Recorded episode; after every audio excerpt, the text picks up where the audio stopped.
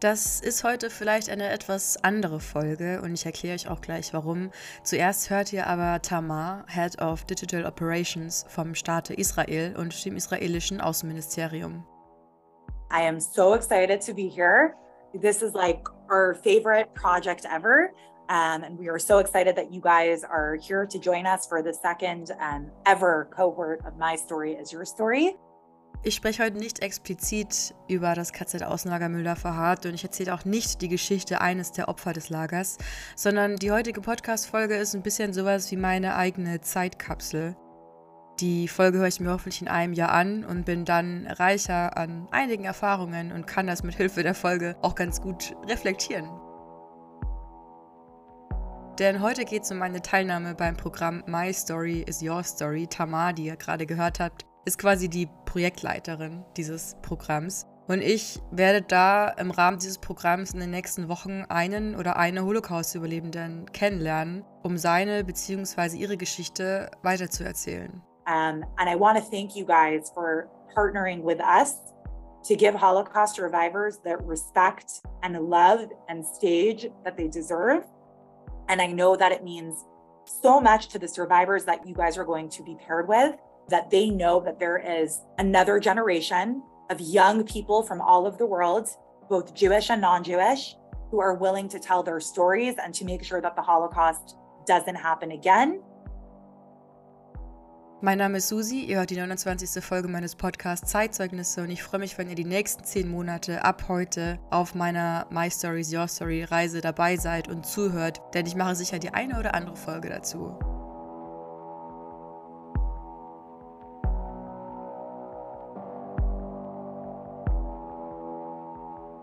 Vorher möchte ich aber gerne noch mal daran erinnern, dass nächste Woche zur 30. Folge wieder eine QA-Folge kommt.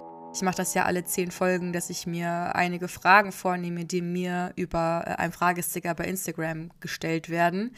Mein Kanal heißt dort übrigens kz.außenlager.mühldorf. Ihr könnt mir aber auch gerne bei TikTok schreiben, keine.erinnerungskultur.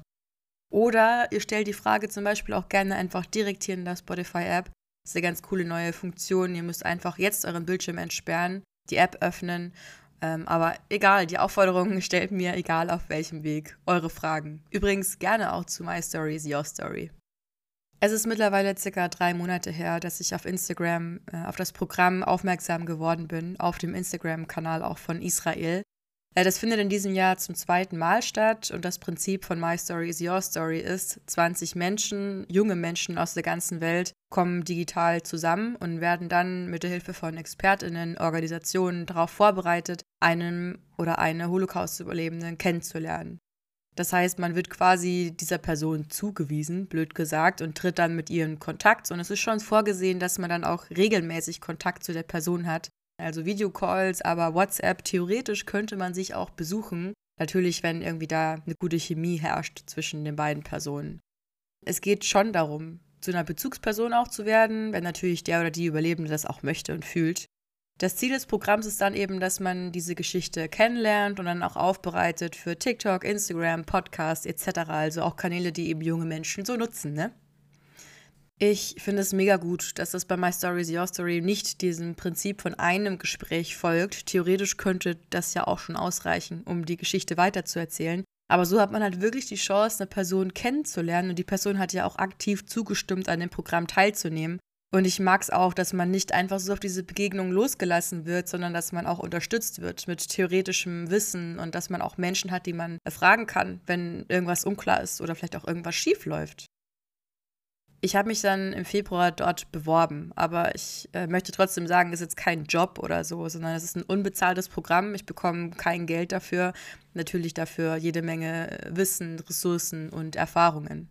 Ich habe dann auch in meinem Motivationsschreiben aufgeführt, warum mir die Teilnahme viel bedeuten würde. Und das ist eigentlich ganz einfach und auch logisch erklärt, wenn ihr mir schon ein bisschen folgt. Denn ich arbeite ja viel mit Originaldokumenten, aber bei meiner Recherche damit hört das ganz oft bei Kriegsende auf oder kurz nach Kriegsende, weil es zu der Zeit danach keine offen zugänglichen Dokumente gibt. Hier im Podcast erzähle ich dann Geschichten weiter mit Hilfe von Audio- und Videointerviews aus den 70ern, 80ern, 90ern, teilweise auch den 2000ern, was ich halt so online finde. Aber ich bin da natürlich immer darauf angewiesen, was der oder die Interviewerin dort gefragt hat. und jetzt aber die Chance haben, selbst so ein Gespräch zu führen, zu leiten, mit einem Überlebenden zu sprechen, statt über, das ist eine sehr große Chance und Motivation für meine Bewerbung auch gewesen. Weil ich in meinem Leben noch kein Zeitzeugengespräch aktiv führen durfte und mich jetzt in der Auseinandersetzung mit vielen Interviews auch ein bisschen geärgert habe hier und da, habt ihr ja vielleicht auch mitbekommen in meinen Folgen, über die Art und Weise, wie diese Gespräche oft geführt wurden. Aber natürlich hat mich zu dem Zeitpunkt auch schon krass der Gedanke beschäftigt, naja, was, wenn das Ganze auch ein bisschen nach hinten losgeht, ne? Also meine Person, mein Überlebender, mein in ganz großen Anführungszeichen, kann ja vielleicht mich auch gar nicht ausstehen und wir haben einfach gar keine Chemie. Also ich habe da schon Respekt vor, weil ich natürlich alles richtig machen möchte, schlaue Fragen stellen auch, na klar. Und ich habe auch gemerkt in dem Auswahlgespräch, da waren dann drei Mitarbeiterinnen des Außenministeriums dabei, und ich habe schon gemerkt, so auf Englisch ist das auch nochmal was anderes. Und da habe ich dann vielleicht auch falschen Respekt, aber extrem Respekt, auf jeden Fall. Aber ja, das Feedback war auch da schon total lieb, als wir so über mein, meine Projekte gesprochen haben. Und wenige Wochen später hatte ich dann die Mail im Postfach. Ja, ich lese mal kurz vor, Moment. Äh, nachdem wir mehr als 150 Bewerbungen aus aller Welt geprüft haben, freuen wir uns, dir mitteilen zu können, dass du im diesjährigen Jahrgang aufgenommen wurdest. Und ja, ich muss schon sagen, ich bin super stolz darauf, eine von diesen 20 Menschen zu sein, aus 150 Bewerbungen. Und das war einfach auch surreal. Wenige Wochen später hatten wir dann das Kennenlerngespräch innerhalb der Gruppe. Ich saß dann in meinem Kinderzimmer zu dem Zeitpunkt, Sonntag 16 Uhr. Und auf einmal hat man einen Videocall gemacht mit 20 Menschen aus Israel, Amerika, Myanmar, Costa Rica, Singapur.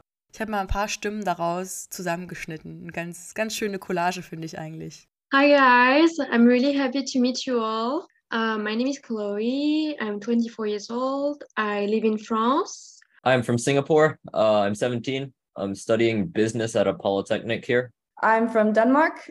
I'm Celia. I'm 25. I'm from Spain. My name is uh, Eto Nito. I'm from Burma. Hello, everyone. I'm Tamara. I'm 19 years old and I'm from Costa Rica. It's really nice to meet you all. My name is Julie Levy. I'm 21 years old and I'm from the United States. I'm currently a student at Princeton University. Achso, und jetzt noch kurz meine Vorstellung. es ist ganz unangenehm, mich Englisch reden zu hören, aber ich muss mich daran jetzt echt gewöhnen. So, hey everyone, my name is Susie. I'm 30 years old and I live in Germany as well. So, just a few years ago, I learned that there has been um, a subcamp, a Dachau subcamp, uh, near to the place where I grew up, where I uh, was born. And actually, I didn't know for such a long time. So, I started to uh, make an Instagram account about it and also uh, since then TikTok and uh, podcasts. Ich fand dieses Kennenlernen extrem faszinierend, weil natürlich ich und wir als Deutsche einen ganz eigenen Blick, glaube ich, haben auf die Geschichte des Holocausts, einen sehr speziellen Blick als Täterland. Aber dann hat man da einen 20-Jährigen aus Myanmar da sitzen, der erzählt, warum es für ihn eine Motivation ist, mitzumachen. Übrigens, weil seine Großmutter Jüdin war. Und diese Bandbreite an Bezugspunkten zum zum Holocaust, zu diesem Thema. Das fand ich persönlich super beeindruckend, dass Menschen aus der ganzen Welt, aus ganz verschiedenen Gesichtspunkten eine Motivation haben, sich mit dem Thema zu beschäftigen. Und es war auch für mich nochmal ein krasser Motivationsschub, weiterzumachen und mehr zu machen. Das heißt, was wird jetzt passieren? Wenn du diese Folge gerade hörst, dann hatte ich zwei Treffen mit dem Jahrgang, mit der Gang. Und bald werde ich dann den Überlebenden kennenlernen, den ich das nächste Jahr über begleiten darf.